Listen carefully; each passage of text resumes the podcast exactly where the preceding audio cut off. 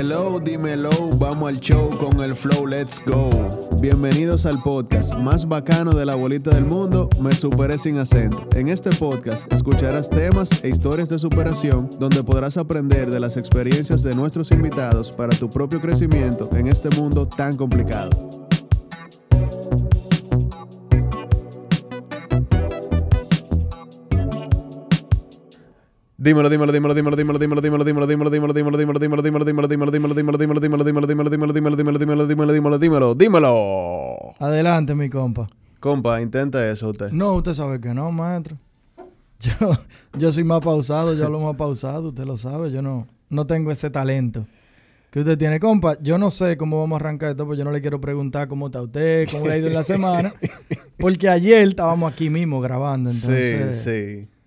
¿Verdad? Pero, ¿qué hay de nuevo, compa? Bueno, compa, de nuevo tenemos la fecha. Ok. De nuevo tenemos las oportunidades de hacer de este día lo mejor para agregar valor a nosotros y a nuestro entorno. Y ya, bro, se me acabó la inspiración. No, ahí se fueron todas mis neuronas. es, que te fuiste muy profundo ahí. Tú sabes, compa, que a usted le gusta mucho Chente, a mí me encanta, pero la verdad es que yo me identifico más con Mike Tyson. Yo tengo como ocho episodios nada más hablando o mencionándolo siempre, y la verdad es que lo recomiendo mucho. él grabó un episodio con Holyfield, el que le llevó una oreja. Sí. Y ahí cada quien cuenta su historia. Es muy interesante, loco, ver esos dos viejos desahogándose uno con otro. De verdad que lo recomiendo. Loco, pues mira, yo nunca... Pero yo creo que te había mencionado el nombre del podcast, pero no... Hotboxing. Eh, ajá. Cuando vino Isaac. sí. Tú mencionaste esa Sí, porque a él le gusta mucho también. Ya. Yo no le había llegado, pero me lo voy a tirar a ver qué es lo que Un episodio A, pero de Chente. ¿Cuál, cuál, cuál usted recomendaría? Loco, es que yo lo, yo lo veo todos. Y el, el, eh, el contenido de Chente es un poquito diferente porque él o sea, él tiene episodios que está con los panas de ahí del estudio, hablando mierda, lo que pasó en el día, lo que está pasando en la música urbana, lo que, cualquier mierda, cualquier noticia. Eh, hoy pudieran estar hablando de Rusia y de Ucrania, como igual que todo el fucking mundo. Sí. Y nosotros no. Nosotros no, gracias a Dios. Y tiene otros episodios que son entrevistas. ¿Verdad? Sí, sí, sí. A Tigre de la música urbana o a Deportita a mí lo que más me gustan son los de la entrevista porque ese es más mi flow. Me, me nutro como de las ideas de cada uno de esos tigres. Y... Sí. Pero a mí me gusta mucho. Yo lo veo todos. O sea que al final usted, no, va a recomendar al final. Es que, loco, que son, son demasiadas. Te puedo decir una entrevista. Ah, una, una, entrevista, loco, con Elías White Lion. Oh. Aperísima, loco. Que era el que era manager de Calle 13. Bueno, de Tego. Yo, recomiendo una que él le hizo a Ginny León. esa me gustó mucho. Esa es muy buena también. Esas mujeres han pasado toditas por ahí. Eh, hoy vamos a hablar de algo que todos llevamos por dentro, pero no todos hablamos de eso. ¿Qué es? El autoestima. muy bien. ¿Usted pensé que yo le iba a poner más sazón? No, no, está bien. y como de costumbre, tenemos eh, la poesía urbana para introducir a una súper invitada que está con nosotros hoy. Puye la batería. Yo la tiro antes de que Puye la tire. Linda con pelo largo, corto, rubio o castaño. Papá Dios le dio de todo, no fue tacaño. Muchos viajes al monte al año. Mucha playa con camisones y trajes de baño. A su parejo lo tienen un peldaño parece distinto del rebaño. Sus padres pusieron una joyería con su mismo nombre. Su viejo se aseguró de que no la sorprenda ningún otro hombre. Arroba Dara Joyería, denle follow. Enfríense, hagan ese regalo. Si venden prenda después de esta payola, coronaremos comisión y saldremos de la olla. Es bueno y no necesariamente Goya. Sube un video y se vuelve viral. Cree en las energías y en su signo zodiacal. El turismo interno para ella es normal. Aprecia todo lo que la naturaleza tiene para dar. Puede abrirse sobre sus experiencias y concientiza. Todo el mundo desempolve la pizarra, agarren la tiza. J. Lo, absolutamente nada que envidiarle. Ni un chin de actitud podemos quitarle. Sobre la autoestima vamos a preguntarle, nuestras dudas a entregarle, segurito que va a gustarle. Escuchar a nuestra amiga Dara Hernández. ¡Duro! Hello.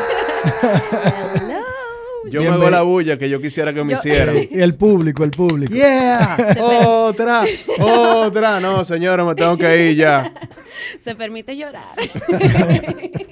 Dara, bienvenida. Gracias. A bueno, tu espacio. Con esa bienvenida que yo no me la esperaba. Para Hell nada. Me yeah. va a tener que pasar por un correo también. Claro, yo te lo paso. No, muchísimas gracias por la bienvenida. Gracias por la invitación. Eh, y nada, yo voy a hablar de un tema que, mm, que realmente se, me siento feliz de hablarlo. Eh, me encanta poder compartirlo y poder estar en esta plataforma para que más personas que también quieran crecer personalmente desde el interior eh, se puedan dar mm, la apertura de poder hacerlo. Así que nada, vamos a ver cómo nos va con todo. Yo creo que Dara es de esos pocos fenómenos que hay en las redes que son mujeres bonitas, pero no han construido su comunidad de followers Atento a eso. atento a eso, sino que Dara hace unos, eh, tú haces como live, ¿verdad, Dara? Hablando de... Mm, algo como el o te va en una en story, una. eso es. Sí, los otros días me dijeron de que, wow, qué bueno tu storytelling. Y yo, ¿mi qué? Eh, storytelling. Y fue que yo me fui en una realmente. O Sí. sea, hablando sobre un tema. Y en el momento que lo hice, simplemente porque me salió, vi que a las personas les gustó. Y no me sorprendí por el hecho, wow, voy a hacer esto y voy a sacarle dinero. No. Me sentí bien porque sentía que había una cantidad de personas, algunos conocía, algunos no, no había tenido la oportunidad de verlos o me lo encontraba en la calle. Y el hecho de que ellos puedan como abrazar eso, porque tal vez pudieran decir, pero ella está loca ahora que se cree, porque ella no es influencer. Yo simplemente soy una persona que ha vivido experiencias, la, tengo la apertura de poder compartirlas y el hecho de saber que la persona pueden acogerlo con eso me hace sentir súper bien. Tú sabes que eso mismo que tú dices ahora, que tú no lo hacías con la intención, ¿verdad? Ni que la gente diga que, que tú haces porque tú no eres influencer. Es, la- es como la misma sintonía de cuando empezó este podcast. Juan Miguel y yo en ningún momento hemos sido ni pensamos ser en ningún momento comunicadores. Por lo menos yo no sé si el compa tiene aspiraciones, dice de aquí para la Z. pero, La Z.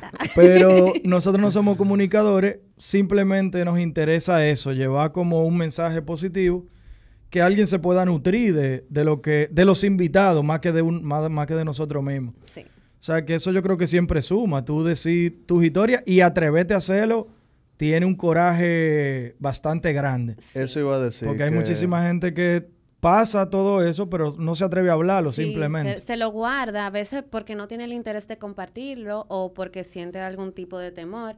Del que yo, dirán. exacto, yo a mí no se me olvidó en una frase, eh, es de un escritor, pero yo la escuché en una película, en la de Lucy, con Scarlett Johansson, Ok, ok. que era en la que Morgan Freeman decía como que, "Se- ¿de qué te vale el conocimiento si tú no puedes compartirlo? Porque realmente hay muchos momentos en los que yo misma decía, wow, ojalá yo pudiera tener la facilidad, aparte de tal vez con mis padres, el colegio, los amigos, pero muchas veces nosotros queremos hacer algo y depende de otra persona. Y tú ves que hay personas que 100%. se están negadas, si quieren ayudarte, ni siquiera te escuchan y para mí eso es frustrante. Muy frustrante. Muy frustrante. Y eso no tiene que ver si tú eres mujer, hombre, clase social, porque tú puedes estar podrido en dinero. Sí, sí, sí, sí. sí. Igual te pueden cerrar la puerta simplemente hasta porque no, porque eres tú. Cuando viene a ver te encuentras más trabas Eh, en, Totalmente. en esos escenarios. Totalmente. Entonces es muy bonito el hecho de, de lo que ustedes están haciendo, o sea, compartiendo conocimiento, abriéndole las puertas a personas que, tienen, que ven esas cosas desde otro punto de vista, aunque ustedes Eso tengan e- esa base, pero nunca sabemos de todo y el conocimiento nunca pesa realmente, o sea, Jamás. Y yo creo que de las historias de los demás, es de la, y lo he dicho aquí mil veces, es de la forma más fácil de aprender, Sí. porque tú conoces un camino de alguien que ya lo vivió, sí. tú sabes, te, te evita tropiezos, inconvenientes, pues ya tú lo escuchaste y tú dices, si fulano lo manejó de esa forma, tal vez a mí me funcione. Claro, no, las historias marcan y aunque no seamos influencers en sí, pero sí influenci- influenciamos a ciertas personas, Aunque ya sea, de sea- manera positiva Claro, o negativa, Aunque sean Sí. mucho o poco, pero a alguien uno le llega. aunque sea con un meme.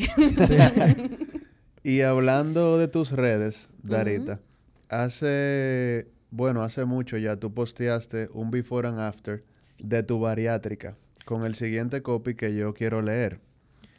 Siete años atrás, la misma sonrisa, 87 libras menos, más segura de mí misma, más saludable.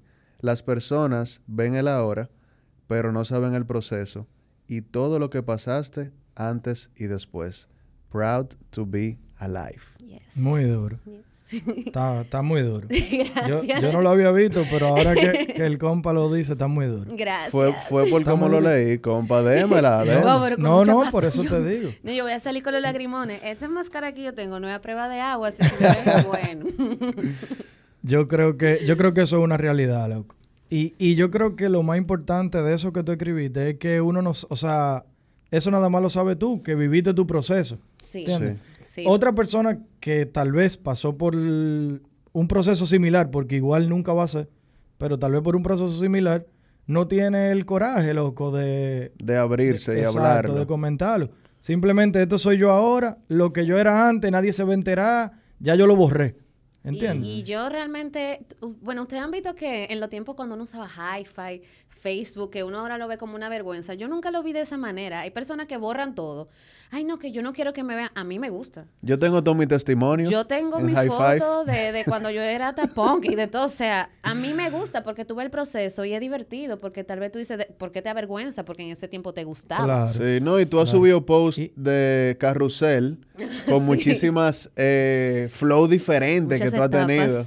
Sí. No, y que de, cada, de, de cada camino de ese, o sea, de cada momento de eso, tú se aprende, loco. Sí. ¿Entiendes? Algo se saca. Sí, porque es que todo lo que, todas las decisiones que tú tomas en cierto momento, aunque sea años atrás, fue de algo que influenció en ti. Algo influenció en ti, ya sea la música, que pasa mucho, una persona de por sí. Tú tomaste acción con eso, en base a eso. So, ahora tal vez las experiencias que yo viví un tiempo atrás, que tal vez me comían la cabeza de que, ay, ¿por qué a mí? Yo las agradezco ahora. Claro. Porque todas me formaron de la, de la forma de la mujer que yo soy hoy. Eso es así. y como yo veo la vida. Eso es así. Dara, y una pre- porque cuando yo leo, cuando el compa eh, leyó el post que tú, que tú pusiste, él menciona 87 libras. Sí. Yo nunca te conocí con 80, o sea, yo te conocí hace algunos años atrás, No, ya yo había Pero- bajado de peso. pero muchísimo. Sí. Porque 87 libras es una gente, men. Sí. Sí, No, sí. nosotros nos conocimos como en el 2016, ¿verdad? Sí, aproximadamente, sí. Sí, sí, aproximadamente. Ya yo había bajado de peso. Yo había bajado un mínimo de como de 132 libras. Yo me ponía Wow. la, ropa de, la Diablazo. ropa de mi mamá. O sea, cuando yo bajé de peso, que es un proceso, tú duras como dos años, Claro. sube, baja, sube, baja, eso es normal. Hay momentos que tú te demacras, pero ya mi doctor me lo había dicho, de que mira, tú tranquila, que tú eres joven, tú te recuperas, tú llevas todo a la pie de la letra. O sea, Y cuando a ti se te demacre, que te pone muy, muy no, flaca. es sumamente. Aquí se te ve lo que le dicen la jabonera, la cara se te ve un poco más estirada. Te ves cansada porque tú no consumes los mismos alimentos que tú hacías Claro. anteriormente. O sea, tú comes en un vasito de dos onzas y muchas personas a veces quieren como, ay, ¿cómo yo voy a dejar de comer? Es que la operación te permite que, Claro, no, te, te- no- que no te crea ansiedad ni hambre. O sea, tú comes Claro. eso y tú te sientes que te comiste un buffet. Súper satisfecho. tú te claro, sientes satisfecho, Claro. realmente. Y yo, a mí me surge una pregunta, escuchándote hablar de esa, que habíamos escuchado 100 87, ya tú mencionaste ciento y pico. Sí. Para ir un poquito al principio, ¿cómo eso afectó tu vida? O sea, en ese momento el sobrepeso, antes de tu operación, antes de tu cambio, ¿cómo eso te afectaba en el día a día? Bueno, yo, bueno, en primer lugar, yo siempre fui llenita. Desde pequeñita, cuando yo tenía algunos cinco años, yo era la niñita buchúa, chubby. Eh, nunca me sentí mal, porque antes no era tanto como ahora que el bullying, desde pequeña edad ya tú lo ves que, que se, que Sí, se sí, imparte sí, sí, eh, sí. como si nada. Mm. Pero para mí yo siempre fui como la niña de mis padres. Mis padres hicieron un muy buen trabajo en yo quererme, yo respetarme, Claro. pero eh, según uno va creciendo, que se enfrenta con el mundo, que ya tus padres te dejan el colegio, que tú tienes una, un círculo social, en, la vi- en el día a día, en las salidas, yo me empecé a sentir afectada porque a veces yo salía con mis amigas y no era que me provocaba ni una envidia, ni un recelo, ni nada. Tú sabes lo frustrante que tiene que ser que cuando tú llegas a tu casa, tenemos una salida y nada te sirve. Sí, eso Que es, tú eso es incómodo. sudas, tú lloras, tú dices que pensando, di que bueno, Yo creo que todos hemos pasado por ahí. no, me voy a poner los leggings negros y la blusa negra que me queda bien. No te queda. Tú, es fuerte, o sea, tal vez una persona piensa, pero eso no tiene nada que ver. Sí es frustrante. Sí, claro que es frustrante. Es frustrante porque tú, que, tú tienes una manera y tú dices, ¿cómo yo voy a hacer eso? Entonces yo personalmente, yo no sé fingir. A mí en mi cara se me ve cómo yo me siento en el momento, yo lo reflejo trato de hacer un autocontrol, pero yo me sentía frustrada. Entonces yo decidía, yo me, me, me aislé del mundo. Yo O sea, no confiaba, ¿verdad? exacto, yo no confiaba en las personas, en la manera en que mm, se presentaban, porque nosotros decimos, sí, sé tú mismo, hasta que tú lo eres. Entonces, lamentablemente todos somos hipócritas, por decirlo así. Todos, digo yo, eh, todos, porque yo soy humana sí, también sí, y vida sí, tengo. Hay un momento que sí, sí, haz lo que tú quieras, tú puedes, es un positivismo como mm, Irreal. irreal, ¿entiendes? Pero cuando claro. tú entiendes, tú tienes que hacerlo, lo que tú mencionaste ahorita, de que anteriormente sí, yo me, me cambiaba el pelo, con la personalidad, cómo yo me sentía, fueron etapas donde yo me divertí muchísimo. Sin embargo, muchas personas comentaban, no, pero es que esta tipa está loca. No, pero esta tipa no tiene nada que hacer con su vida porque un día tiene rasta y otro día está rubia. Pero yo me lo disfruté absolutamente Claro. todo. O sea, yo se puedo trata. decir ahora mismo que cuando yo tenga hijos, yo voy a decir, bueno, yo me hice de todo. Ya me hice tatuaje, me hice piercing y, y al final no afectó ni siquiera nada. Claro. Me sentí más Sí, libre. Sigue siendo la misma persona. Totalmente. Claro. Y, y eso que tú decías ahorita de que la gente te dice que sea tú mismo, o sea, que tú lo eres. Eso es parte de algo que yo he leído que se llama positivismo tóxico. Sí.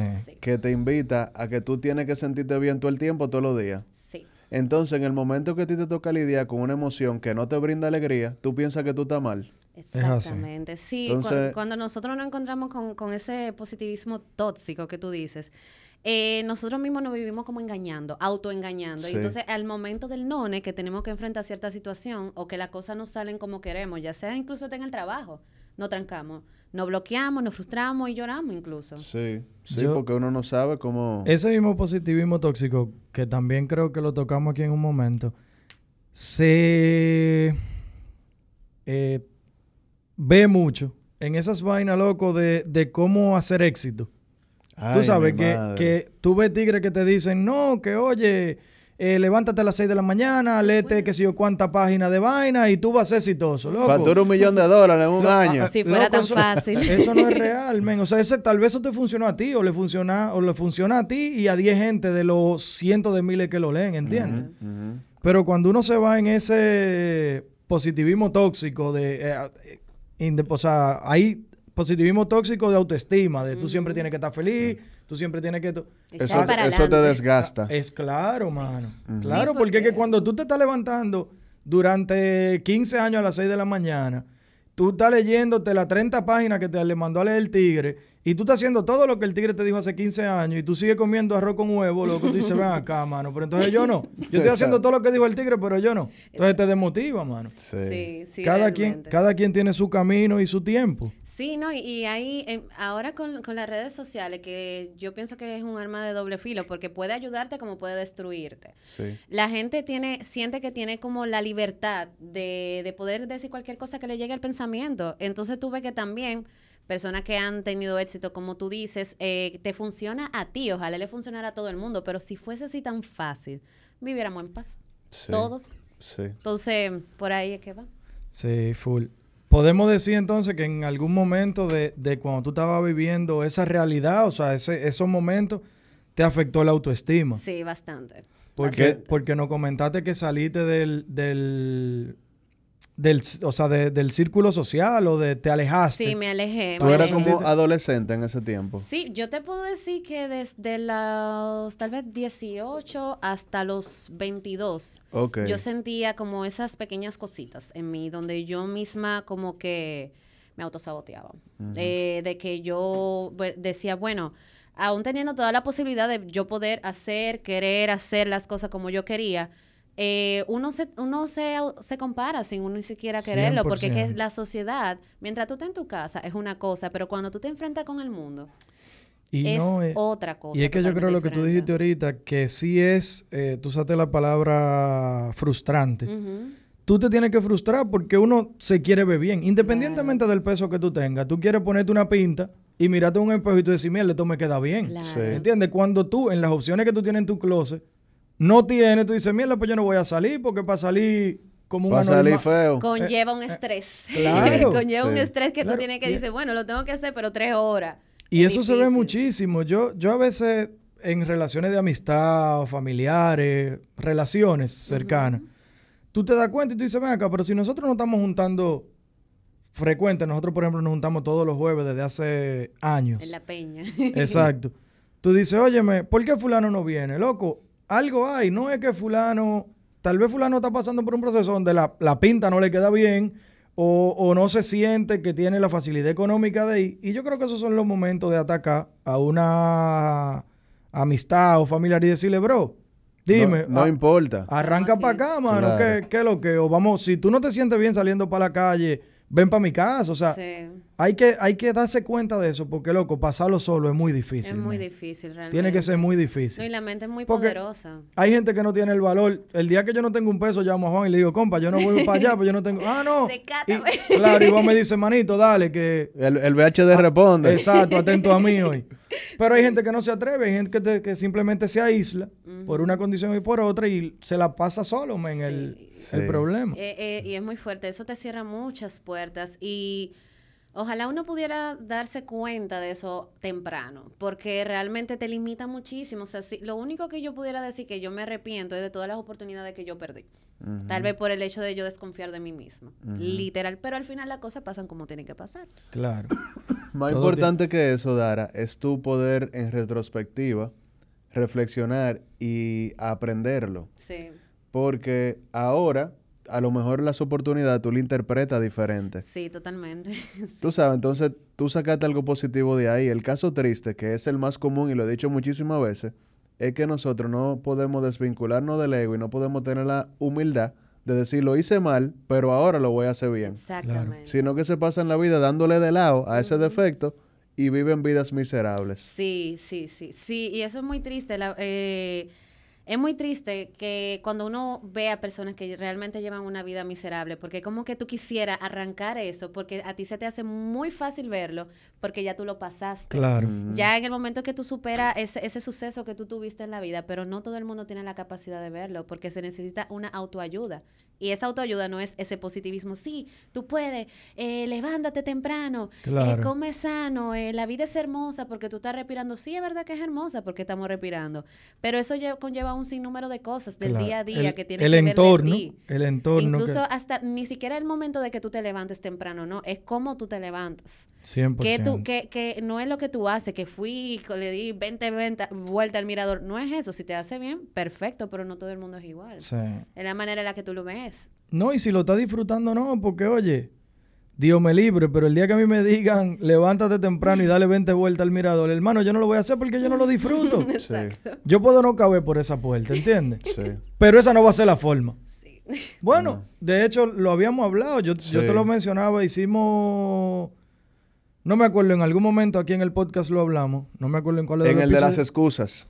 En el de las excusas. Que yo traté de llevarlo al gimnasio. Lo logré como por cinco o seis semanas. Sí, pero eso era porque había un propósito de un viaje. Había un propósito. ¿Entiendes? O sea, no, no le estoy quitando mérito al compadre de que lo logró y me llevó y íbamos juntos y no había forma. De hecho, yo hasta comí en tu casa en, esa, en Pero es esos que eh, días. había una recompensa. ¿Entiendes? Sí. Teníamos, o sea, yo tenía una... me- yo, yo quería sentirme bien para ese... Pa- para vivir la movie and play. Exactamente. De que si voy a gastar el dinero, por Pero- lo menos que yo me sienta bien. Claro. Pero también cuando yo me di cuenta que lo mío no era el gimnasio, yo he practicado deporte toda la vida, lo dejé por vaina que uno se va metiendo, el día a día, el trabajo, familia, de todo aquello. Pero cuando yo entendí, que lo entendí los otros días, y dije, óyeme, lo mío no es el gimnasio, lo mío son los deportes, entonces yo me voy a poner a hacer deporte, los deportes que me gustan. Claro. ¿Entiendes? Entonces, de repente, cuando tú dices, óyeme, yo tengo una situación de salud y, y voy a ser gordo toda mi vida. No sé si eso es una excusa o no, pero tal vez hay una condición. ¿Entiendes? Que tú dices, oye, de la tiroides he, he escuchado, no sé, de un coño de eso, pero yo tengo esto, yo no voy a... Entonces, déjame yo buscar y comprarme ropa más grande, eh, buscarle la vuelta, loco, a Sí. sentirte bien. Sí, tú ¿Entiendes? sabes. Porque No, no, no, sé. no, eso es lo que iba, lo que dije ahorita, que todo el mundo tiene un proceso diferente Sí, y una ah, condición diferente. Ahí tú hiciste un ejercicio de aceptación y eso me recuerda a algo que yo eh, leí hace, hace un tiempo que decía que el autoestima más estable es cuando tú aceptas las cosas en las que tú no eres bueno. Exacto. Sí, es, Exactamente. es básicamente eso. Cuando tú eres Pero- humilde de reconocer tus errores y o, cuan- o la típica frase que te caes y te levantas. No, ay, me caí y ya, esto es el resultado de mi vida, yo no soy bueno para nada. Es literalmente así como se escucha de cliché, es caerte, levantarte, ser humilde con, con tus acciones y buscar la manera de hacerlo mejor siempre. En un equilibrio, porque el positivismo tóxico que hablamos ahorita, te caíste, qué bueno que te caíste, porque ahora te va a levantar más Sí, fuerte. eso, no es, eso no es lo Papá Dios, harto de caerme. Llévame el paso. No quiero ser más fuerte ya. Dame un chance, exacto. Dara, Sí. ¿cómo tú definirías el autoestima? Bueno, el autoestima como yo lo veo es la manera en la que nosotros nos visualizamos a nosotros mismos del- desde el interior, el juicio que nos damos, la manera en la que nos hablamos, que es sumamente importante. Yo diría que es la como el, el key de, del resultado de eso, como nosotros nos hablamos a nosotros mismos, porque es la parte interna. Eh, es la parte, eh, pero está influenciada de nuestro entorno. Es con nosotros mismos, pero está influenciada de nuestras creencias, de nuestras relaciones, ya sea personales, amorosas, en el trabajo. Todo eso nos afecta de una manera ya sea positiva o negativa, que de ahí es que vienen ambas. Claro.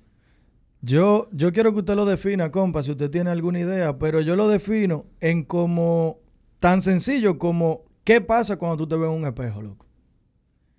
Yo, por ejemplo, me veo en un espejo, yo sé que tengo un millón de defectos físicos, pero yo me veo en un espejo y yo me siento bien, loco. Yo me miro y digo, mierda, yo estoy, yo estoy ready. ¿Entiendes? sí. Yo me veo en un espejo y yo digo, oye, yo voy a ser duro. Yo, ¿Tú entiendes? Yo tengo ese... Y para mí eso es la autoestima, lo que pasa cuando yo me veo ahí. Cuando yo me estoy viendo, yo me analizo y digo, estoy bien. Claro. Si tuviera mal, entonces tengo lo que tú decías, la autoestima bajo o, o no sé si esa es la palabra, bajo o negativo.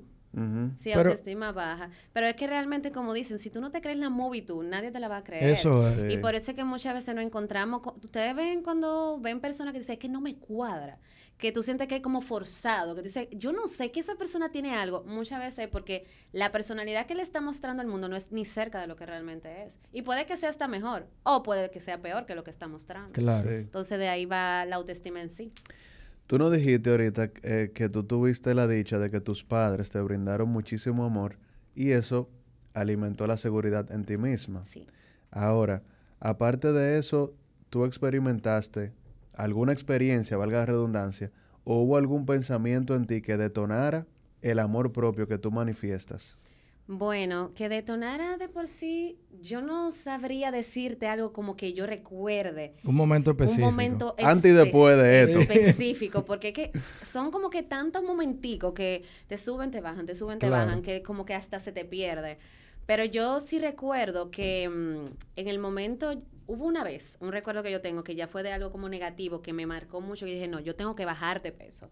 Y yo me puse en el gimnasio, bajaba una libra y subía a tres. Claro. Qué fuerte, eh, no es fácil. No es No, fácil. nada fácil. Yo. No, yo recuerdo que yo estaba en la playa con mis padres, mi primo y tenía dos amigas. Yo tenía algunos 15 años y estaban jugando voleibol. Y mis amigas, ven, ven, vamos a jugar. Señores, y yo me puse sumamente agresiva, porque también la agresividad va mucho de la mano con el autoestima, porque es como una defensa que Claro. tú tienes, de no, yo soy así, esto, que lo otro. Pero realmente yo me puse agresiva, como no, no me molesten, no quiero, pero era porque yo no quería estar en la arena, todo el mundo estaba en traje de baño, yo Sí. estaba con una ropa grande, oversize, y yo no quería verme saltando y no quería sentir que la celulitis, que todo eso, ahora mismo, ahora eso no me importa. O sea, yo soy de que full muloa y yo aprecio ese tipo de belleza porque digo, conchale, muchas personas quisieran tenerlo, otros no tienen la dicha de hacerlo, pero todo el mundo tiene algo que se le destaca. Claro. Tal vez la cosa que a mí me, yo me siempre me acomplejaba de mis piernas. Yo tengo mucha pierna y hasta el día de hoy sí tengo muchísimo detalle de lo que yo me acomplejo.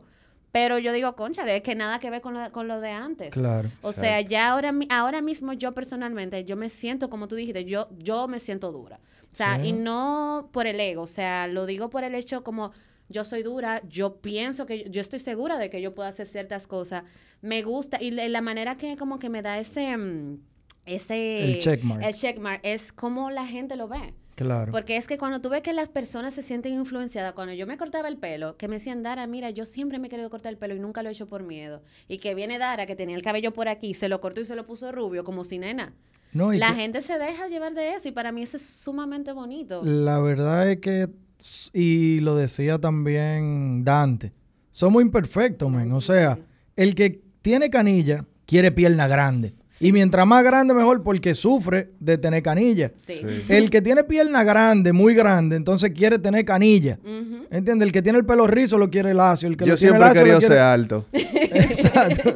Todo el mundo tiene su cosa, todo el mundo tiene su casa. Mira, las personas que nosotros vemos más perfectas siempre tienen cierto tipo de complejo. No existe una yo, persona estoy que de, no yo estoy de acuerdo Claro. con Porque eso aunque sea de que no, que, que en la oreja allá atrás, donde nada más lo ves tú, es que esto lo tiene, o que la nariz yo tengo un partidito ahí, que tú ni lo ves. Pero mi mamá siempre me enseñó algo, ahora que tú lo dices. Cuando tú resaltas esa inseguridad de ti, la gente empieza a notarlo. Porque tal vez yo no estoy viendo si tú tienes una espinilla. Claro, está ahí, obviamente. Sí, sí. Pero yo no sé si tú tienes canilla o no. Hasta que tú dices, no, porque yo tengo una canilla y tú dices... Tal vez la gente no se da cuenta que yo soy bajito. No, o sea, yo, yo ni siquiera me he dado cuenta de eso. Pero es lo que te digo, cuando tú resaltas eso, pero cuando tú mismo te, te, ve- te vendes, o Sí. sea, te vendes de que tú sí, Sí. sin pisotear a nadie, Claro. Esas cosas se reflejan, porque es tú creerte la movie de que tú sí. Sí, porque la actitud es lo más sexy o lo más atractivo, ¿verdad? Sí, súper atractivo. ¿Cómo es que dice el fake it? Till Eh, you till make you it. make it. Exacto, eso es, loco. Sí, es la realidad. Tú créetela para poder que el otro se lo crea y para tú lograrlo. No es que tú te motivas a ti mismo, que si, si en cierto momento tú sientes, bueno, me estoy engañando a mí mismo, pero me está ayudando, por lo menos en Claro. el momento, para yo creerme la película. Sí, yo me levanto a las 5 de la mañana. Ajá. Es así. Eso. Ese proceso, Dara, de tú construir eh, belleza y aceptación de adentro hacia afuera, hasta quien tú eres hoy, una persona súper segura de sí misma, ¿qué tú entiendes que tú tienes hoy que tú no tenías antes? Ahora mismo, conocimiento. Eh, anteriormente yo sí tenía ignorancia, obviamente por la edad, por el que yo misma me bloqueaba, pero algo que yo tengo hoy que no tenía anteriormente definitivamente es conocimiento. Y el conocimiento me abrió muchas puertas a darme cuenta de cuáles son esas cosas que sí realmente valen la pena en todo. Porque cada acción que tú tomas te lleva a algo. Claro, Entonces, tiene una reacción. Sí, no, tiene una reacción y cuando tú tienes el conocimiento de algo, tú dices, bueno, por aquí sí, por aquí no. O en, eh, yo recuerdo que yo hice eso porque también hay que recordar. O sea, el hecho de tú tener conocimiento, tener esa hambre de, de tus, de, tal vez ahora estamos hablando de la autoestima, pero ¿y cuáles son esas ramas? ¿Y qué hago yo que, que realmente, porque tal vez podemos estar hablando de esto y dices, conchale, pero yo me aíslo o yo actúo de cierta manera, tú indagas en ese tipo de cosas. Entonces yo pienso, la única palabra que se me ocurre ahora mismo es conocimiento. Buenísimo. Excelente. bueno, señores, eh, el éxito ni la calidad de una persona, a nuestro entender, guardan relación con su autoestima. O sea, una persona no es exitosa ni tampoco es buena por tener un, un autoestima alto. De hecho, probablemente el autoestima de esa persona X se fortaleció luego de ser exitoso o socialmente validado. ¿Me siguen? Sí. Todos hemos conocido, o yo he conocido personas que tienen una alta autoestima, pero no necesariamente son buena gente. Sí. Entonces, el ángulo que nosotros quisiéramos darle es, en lugar de hablar de autoestima alto y bajo, hablar de autoestima sano y autoestima tóxico. Y vamos a definir cada uno. Sencillo. El autoestima sano es cómo tú te sientes con relación a las cosas que tú puedes controlar. Yo creo que yo siempre hablo de lo mismo. Yo siempre hablo del estoicismo, que es una Sí, filosofía pero, que pero es se que basa eso lo en eso. abarca, claro. Sí, se basa en eso, en tú solamente dar importancia en las cosas que tú sí puedes controlar. Por ejemplo, tú no controlas cuánto dinero tú produces, pero tú sí puedes controlar cuánto esfuerzo tú pones en el joseo para tú hacer dinero. Totalmente. Ojo, el joseo no tiene que ser obligado a un negocio. Puede ser hacer un diplomado para conseguir un- una promoción. Sí. Claro. No, y relaciones.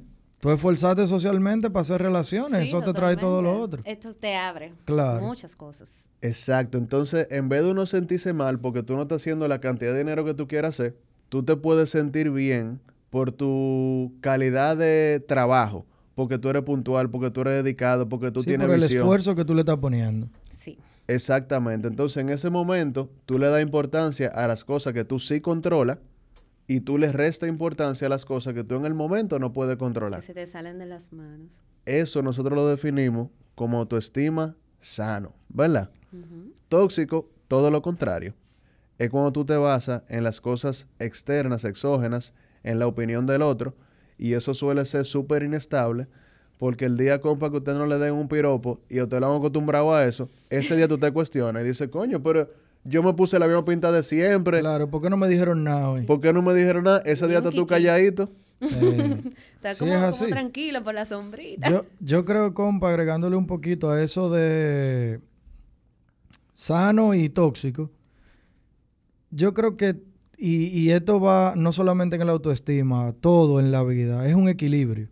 Porque Dara ponía un ejemplo ahorita de un autoestima muy alto, entonces también es tóxico. Sí, es lo que se le llama inflado, Y- que es la persona que lo llevan en la nube. Exactamente. Sí, sí, sí, que, sí. que suele ser el que tú mencionaste también, compa, que tie- o sea, tiene un autoestima alto, pero no es buena gente.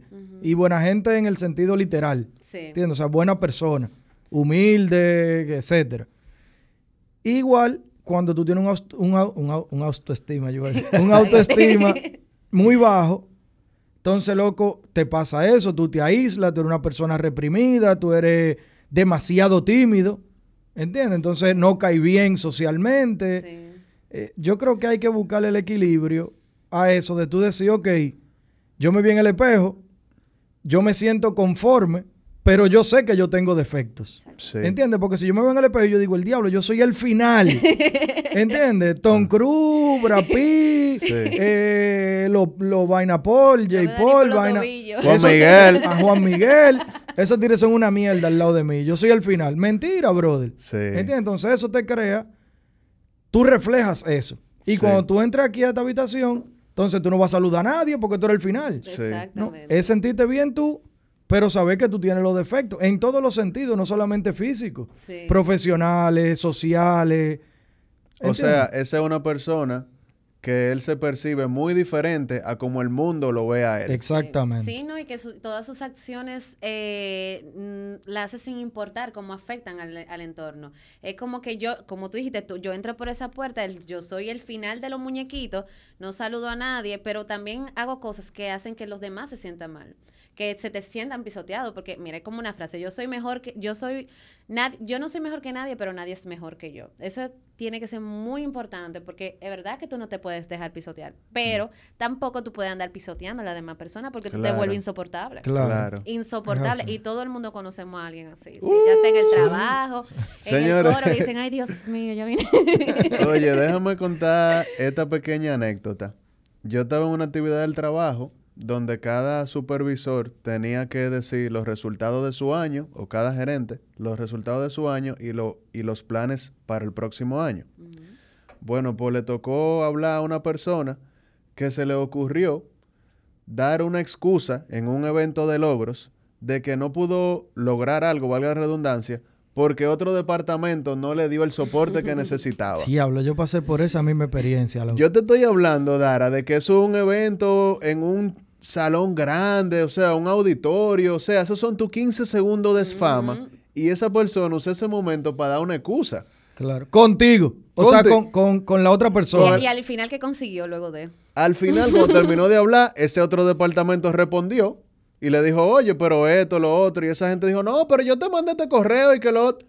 Quedó como una persona. como un loco. Como una Sí, ridícula. ¿no? Claro. Y esos 15 segundos de fama puede que te cuesten hasta 15 años mientras tú sigas con el mismo equipo. Brother. Y eso es muy feito. Tú lo Sí. mencionas, compi, yo no puedo dejar de, de acordarme. Yo viví exactamente la misma, la misma experiencia que tú estás contando, pero en este caso el pisoteado era yo. Oh, no. Ojo, loco. Yo era, en, el tra- en la compañía donde traba- llegamos a trabajar juntos, yo era, si no el gerente, bueno, Víctor Gómez, Sí. éramos Víctor Gómez y yo los dos gerentes más jóvenes, pero por 20 años de esa compañía. Demasiado, o sea, te estoy hablando que era un reguero de señores. Sí, me pasó a mí también cuando. Yo, yo trabajaba en la parte de distribución y el encargado de ventas dijo que él no estaba vendiendo, así mismo, en una reunión, en un hotel en Terrena, un salón gigante, ahí nada más estaba el staff de la compañía.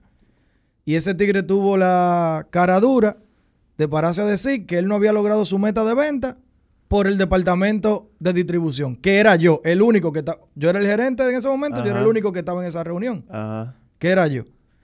Loco, tú sabes que yo, desde que el tigre hizo pausa y se iba a sentar, yo me paré.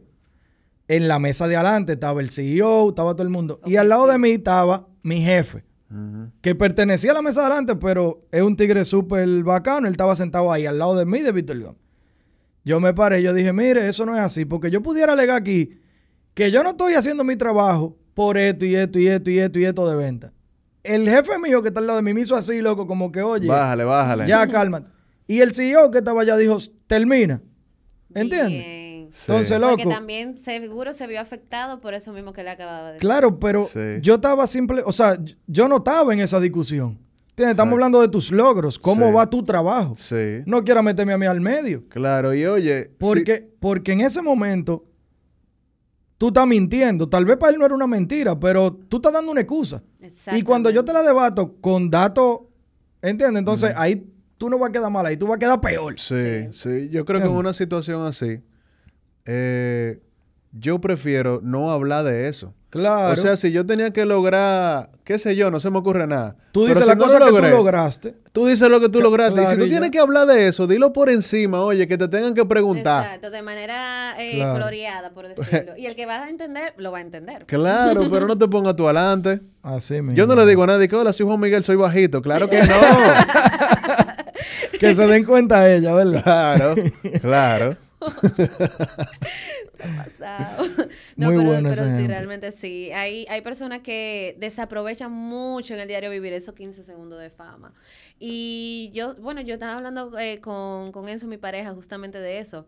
De que nosotros dejamos pasar muchas oportunidades por simplemente no saber cómo llevar las relaciones con la persona. Eso Porque tú, mira. tú pu- tú sabes lo que tú Eso puedes es tan salir, profundo. Mira, pero muy. Pero, óyeme, yo siempre he sido pro de decir, eh, a mí no me gusta llamar la atención, pero si yo estoy en un lugar, por lo menos mi esencia tiene que sentirse. Porque ya yo salí de mi casa, ya yo me arreglé, lo hago por mí misma, pero algo, por lo menos, aunque tú digas, wow, la forma en la que ella habla, o hasta la chancleta, o sea, la persona lo va a ver según su experiencia, porque tal vez si a, lo- a ti lo que te llama la atención es eh, lo que es la manera física, tú dirás, wow, pero la tipa tendrá un cuerpazo, por decirlo así, o otra persona dirá, wow, pero qué manera de, de ella hablar, o, o qué manera de compartir, o hasta qué manera de callarse la boca. Claro. Qué manera de escuchar, claro. ¿Entiendes? O sea, también es importante saber en qué momento guardar silencio.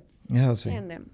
Bueno, entonces nosotros queremos compartir algunos tips sobre cómo uno puede construir autoestima sano, porque es fácil hablar de afuera, ¿verdad?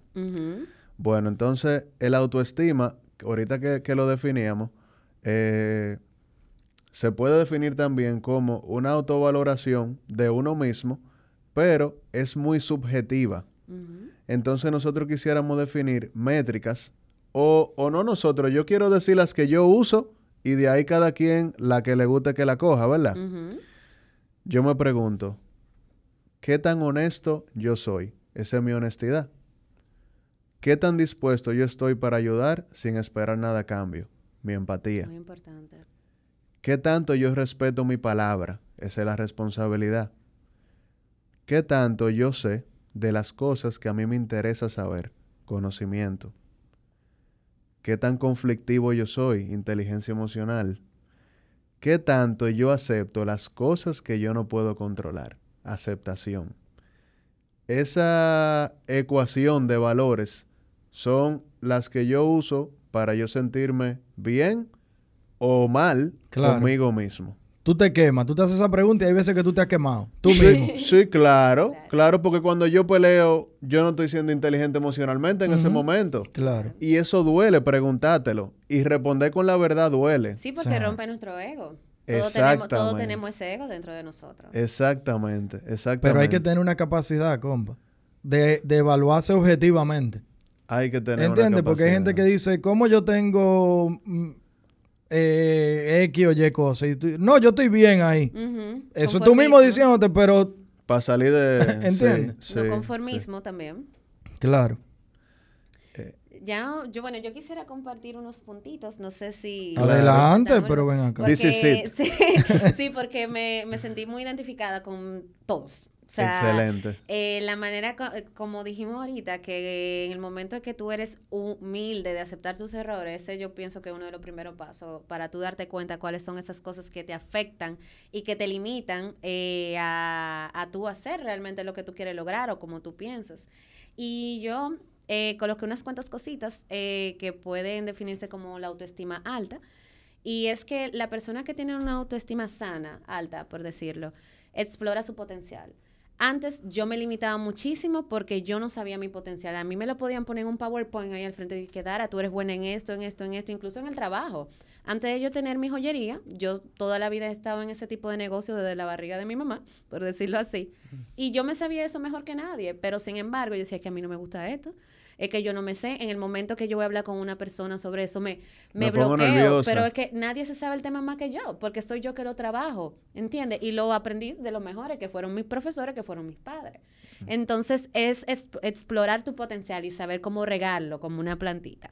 Entonces, es que una persona con alta autoestima posee confianza, posee empatía hacia los demás, eh, crea un entorno agradable, porque así mismo como dijimos ahorita, tú no puedes llegar a un salón y ser la última Coca-Cola del mundo. O sea, tú entras a un lugar y tu perso- la persona siente incluso cuando algo está pesado, tú dices, mierda, que no llegó fulano. Sí, o sea, sí, sí. oh, wow, mira, qué bueno que tú viniste. O sea, eso es una, una- un sentimiento sumamente agradable, el hecho de tú saber, no es de que le gusto al mundo entero, Mm. pero las personas valoran que mi presencia esté presente. Tú transmites tu energía. Yo, tú, tú transmites una energía y la persona lo reciben y eso para mí es primordial. Entonces también es que eh, genera lo- lazos de empatía y también muy importante que muchas personas, todos puedo decir que en algún momento no lo pusimos en orden, es que conocemos nuestros límites. Eh, cuando tú pones límites, no solamente de que en una relación, es límites en el trabajo, en lo laboral, límites en un, en, en- con tu pareja, límites hasta incluso con tu familia, porque, porque tenemos Claro. incluso familiares que pueden ser tóxicos. y eso te 100%, afecta. 100%. Pero por mucho. Y amistades. Y sabemos ponernos límites a nosotros mismos. Decir, ok, decir. está bien hasta esto, el café. Bueno, yo, vamos a decir, eh, yo, el café es algo que es insignificante tal vez para la acción. Pero tal vez tú dices, bueno, ese café a mí me va a levantar el día completo, no voy a poder dormir, yo me tengo que levantar a las 5 de la mañana. Tú es como un gustico, pero ya tú sabes que te afecta al otro día. Entonces es saber conocer nuestros límites para que no nos lleven a ese hoyo negro que, con el que nosotros vivimos en una lucha constante. Y Sí. señores, miren, no, no hay dolor más grande que uno sentir arrepentimiento de decisiones. Sí. Porque eso te mete como en un círculo vicioso. Sí. Donde tú dices, bueno, como ya yo me jodí, ya yo voy a seguir jodiéndome. Sí, sí, sí, sí. Y tú sí. piensas Sí. que tú no puedes eso, parar. Eso es muy natural. Ah, Eso es muy pero natural. mira, muy natural. Una, pe- una- una pequeña anécdota, ahora que tú lo dices. Cuando yo tenía el sobrepeso, eh, bueno, yo cuando yo tenía el Mini Cooper en esos tiempos, Sí. eh, yo recuerdo, yo estaba con mis 217 libras y a mí me encantaba Wendy's. Wendy's y yo iba y me pedí un bacon, un baconeros. bacon, o sea, un baconero. Ustedes saben el tamaño de eso, eso es para hombre. Y yo compraba mi baconero con mi refresco grande, claro que sí, y, Y, papas papa grandes. grande, normal. Y yo cogía mi carro y yo me iba para el Lincolnazo a parquearme, yo sola. Y yo me bajaba ese baconero hasta que yo explotaba. Y yo me sentía tan mal conmigo mismo, pero era un círculo vicioso. Claro. Sí. O sea, yo comía porque estaba gorda y estaba gorda porque comía. Entiendo, entonces yo como que yo me echaba limón en la herida Sí. y luego me ponía la curita. Sí. Y no es, en sí el problema no es que tú tengas sobrepeso, es que tú aprendas que eso te limita mucho en tu calidad de vida, ya Claro. sea en la, en la longevidad que tú vas a tener, en Sí, cómo tú salud. te relacionas. Claro. Es verdad que muchas veces yo, por ejemplo, yo era una, yo era gordita, pero era alegre, pero tenía cositas que me limitaban y si yo no tomaba acción en el momento, yo tal vez no podría ser la persona que yo soy hoy. Full. Eso, eso va de la mano, lo mismo que decía Juan, cuando, oye, yo me voy a comer, ya total, yo estoy gordo. Ya, estoy jodida. Claro, déjame comerme esta vaina, una libra más, una libra menos. Y después el otro día con, con lo... No, Sí, es, es- sí, es sí, difícil sí, realmente. sí, sí, sí, hay que poner su límite. Sí, hay que poner Sí, límite. Hay que poner su límite. Más tips. Eh, no, ya. Ok, no se oigan esto, señores. Importante. Aceptar las cosas que te hacen sentir mal o que no te gustan de ti mismo. Aceptar. Los sentimientos pueden ser pasajeros o son pasajeros. Digo, pueden serlo, porque si tú no lo superas, se quedaron ahí. Claro. Por ejemplo, si tú eres flojo socializando, no trate de... Si tú reconoces como que tú, ¿verdad? No voy a redondar, eres flojo socializando. Claro. no... No trate- trates de ligar en una discoteca. loco. Sí, o sea, no trate de ser demasiado cool, demasiado... Claro. Sí. Porque te va a ver forzado. Sí, sí, sí, sí. sí. sino que tú aceptas que tú eres así y tu mente comienza a actuar diferente. Ya tu mente no está tratando de, de, de de, ba- compensarlo, Claro. de batallar con eso. sino que dice, ok, yo sé que yo no soy tímido, Tengo límites en esta, en esta área. tengo límite, yo voy a comenzar a trabajarlo. Claro, ¿qué yo puedo hacer? Yo no le voy a sacar a invitar ya a bailar reggaetón, pero tal vez yo me lo puedo acercar a él. Claro. Y qué sé yo, tal vez a mí hablar con un amigo es mucho más friendly que hablar con una jeva que no conozco, tú sabes, puedo ir poco a poco y socializando, tu cerebro funciona diferente. Claro. Esta está buena, oye, esta Dara. No seas tan duro contigo mismo. Hay un, hay un filósofo, digo, él fue un filósofo griego que se llamó Séneca, él fue senador cuando Roma dominaba el mundo. Y él decía, o él dijo, sufrimos más por lo que nos imaginamos que por lo que realmente es. Trátate como cuando tratas a un amigo que cometió un error. Date los mismos consejos que le das a él. Durísimo. Cuando yo leí eso, a mí me acordó muchísimo a Víctor Gómez, porque Víctor es un tipo con una... ¿Tú conoces a Víctor? Eh, no estoy segura. Seguro si lo ves. Puede Él es un tipo con una alta capacidad de consolar y de dar buenos consejos basados en lógica, por eso te hace sentir mejor.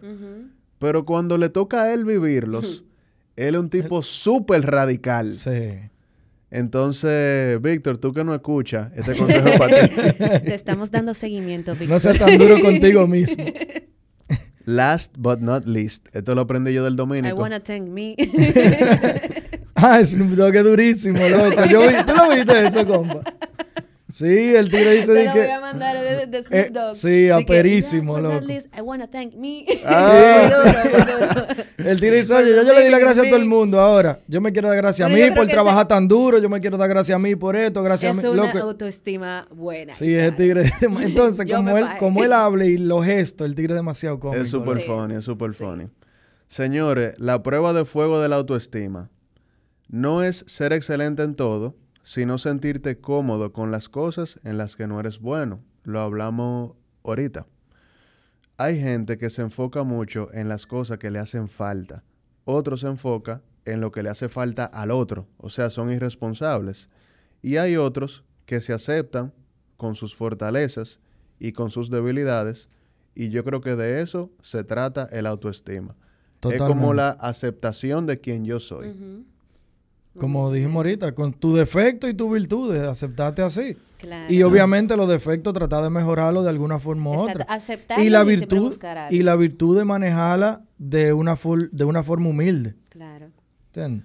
claro que Porque Juan, Juan vive con esos cabellos echándome vaina porque yo soy Carlos. No, pero Entonces, tiene que, tiene que hacerlo más humilde, ¿entiendes? No, lo que pasa es que Hay yo que bajarle compenso. tres para que no sean cuatro, ¿ok? Yo, yo compenso usando tenis de suela alta y mucho cabello. Ya. Por eso que la gente no le llega. te- es verdad, mira, ahora que yo lo Pero yo no te, lo había pensado. te gana par de pulgadas. ahí. Par de pulgadas. Está bien. en verdad tiene lógica. Sí. Eh, señores, hay un, hay un anuncio que nosotros queremos hacer. Lo vamos a decir eso, ¿verdad, compa? Dígalo, ya usted empezó, no lo va a dejar. No, le No. va a decir, Puyi, corta eso. Oye, Carla. La ansiedad. Eh, hay un anuncio que nosotros queremos hacer, señores, y es que a partir de hoy me superé va a tomar un break porque se han presentado importantes oportunidades de trabajo y de estudio que entendemos que debemos de aprovechar y nos vamos a enfocar en eso un tiempo y después pues regresamos a esto que tanto nos gusta. Pero regresamos. Claro No que se regresamos. vayan.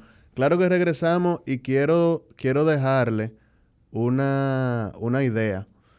Yo creo que al final lo que nosotros perseguimos aquí es que Me Superé pueda ser como un refugio para cuando tú sientas ansiedad, inseguridad eh, o cualquiera de los temas que nosotros tra- tratamos aquí como excusas, amor propio y todo eso, tú puedas venir al podcast, escuchar a otra gente que está pasando lo mismo que tú pasaste, o al revés, que pasó lo mismo que estás pasando, y escuchar maneras de cómo lidiar con eso. Yo creo que... y, y, y date cuenta de que esa persona pasó por lo mismo que tú estás pasando y ya lo pasó. ¿Entiendes? No se quedó ahí. No murió. No, no, no es que es el fin.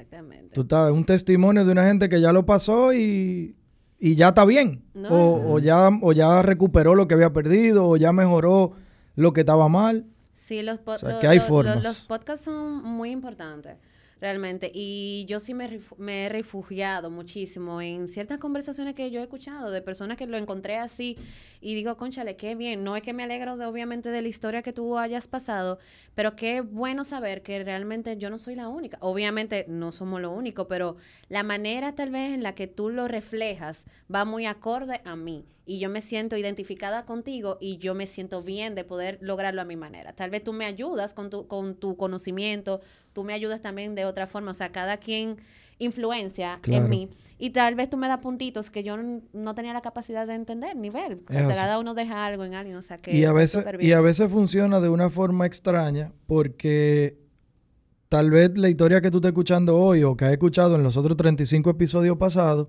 no es la misma que tú estás pasando, pero ahí tú te das cuenta que la que tú estás pasando no es tan fuerte ni tan grave cuando tú escuchas como un millón de invitados que hemos tenido que han pasado un sinnúmero de adversidades y tú dices, oye, pero yo me estoy quejando o estoy dejando de hacer o estoy dejando de socializar o estoy dejando de cumplir con mi cosa laboral por esta pendeja. Sí. Y oye a fulano que viene de, de la nada, Ujú. ¿entiendes? Y, y míralo dónde está o, o escucha lo que él puede decir. Es, Entonces la, es la excusa que nosotros nos damos. Exactamente. Para decirlo así. Así que invitamos a la gente a que confíe en su proceso.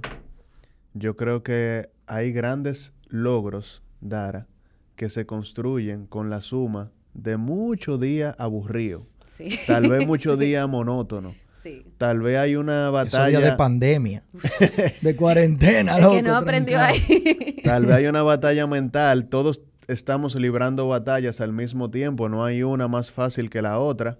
Todos manejamos ansiedades, depresiones momentáneas, inseguridades, complejos. Todos, todos manejamos eso. Claro, Sin no, hay excepción. no hay una menos importante que otra. Así que confía en su proceso, confía en su capacidad y dése la oportunidad de, qué sé yo, alcanzar lo que sea que usted quiera lograr y nunca lo haya, se haya atrevido a hacerlo, como la gente que no se atreve Sí, a cortarse el pelo hasta que te ve. Atrévanse, señores. Si hay algo que tenemos seguro en la vida, aparte de la muerte, es que usted se corta el cabello y le va a volver a crecer. Eso sí. Y además, cuando uno suelta todo ese peso, créeme que uno es otra persona. Yo ahorita me pongo mis extensiones luego largas y yo soy Beyoncé.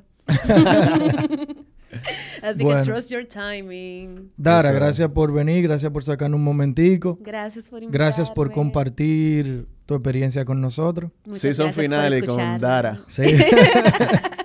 Muchas gracias de verdad por invitarme y escucharme realmente de que cada, bueno, los minutos que tenemos aquí realmente fueron muy gratificantes y me encantó bueno. poder conversar con ustedes. Qué bueno. bueno. Para el otro season te volvemos a invitar. Yes. Señores, episodio 36 de Me Superé Sin Acento, season finale. Se le quiere mucho. Tiren para adelante. Cuídense. Equipo, nos vemos. Se finí.